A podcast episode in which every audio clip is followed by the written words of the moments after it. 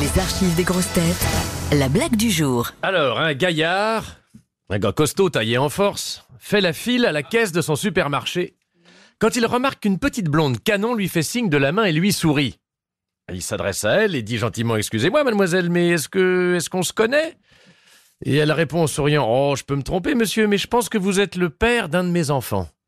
Alors les souvenirs du gars le renvoient vers la seule et unique fois où il a été infidèle et il demande Oh nom d'un chien, c'est pas vrai. Ce serait pas vous la stripteaseuse que j'ai niquée sur la table de billard devant tous mes copains lors d'une soirée bien arrosée, pendant que votre ami me flagellait avec un céleri? Ben non, répond-elle. Je suis la nouvelle institutrice de votre fils.